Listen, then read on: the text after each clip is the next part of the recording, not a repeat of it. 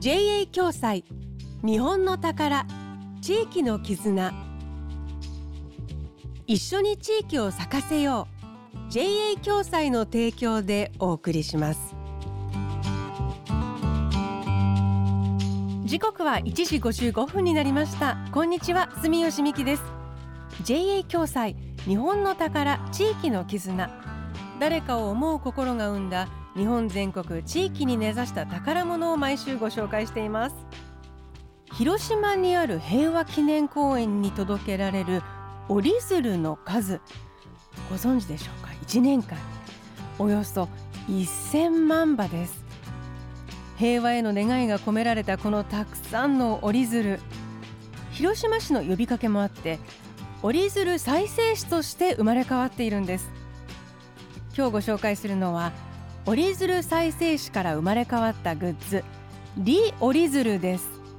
カードケースカレンダーや一筆箋などさまざまなものがあるんですが手がけているのは広島市に拠点を置く会社ソアラサービスです。岩本重さんに伺いました。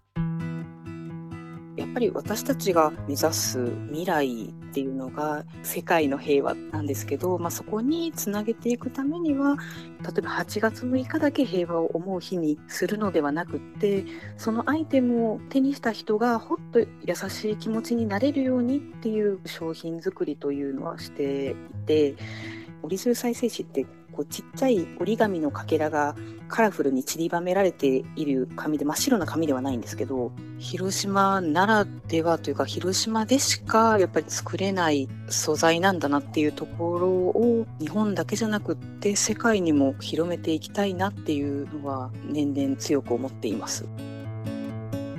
広島でしか作れない素材の紙折り鶴再生紙によるリ折り鶴のアイテムが実はスタジオにあります。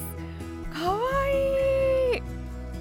い一筆線はね広島の街の景色が描かれているデザインになっててこれも可愛いですね。折り鶴再生紙リ折り鶴送る時の気持ちもあったかくなりそうですね。さあこの後はお知らせ。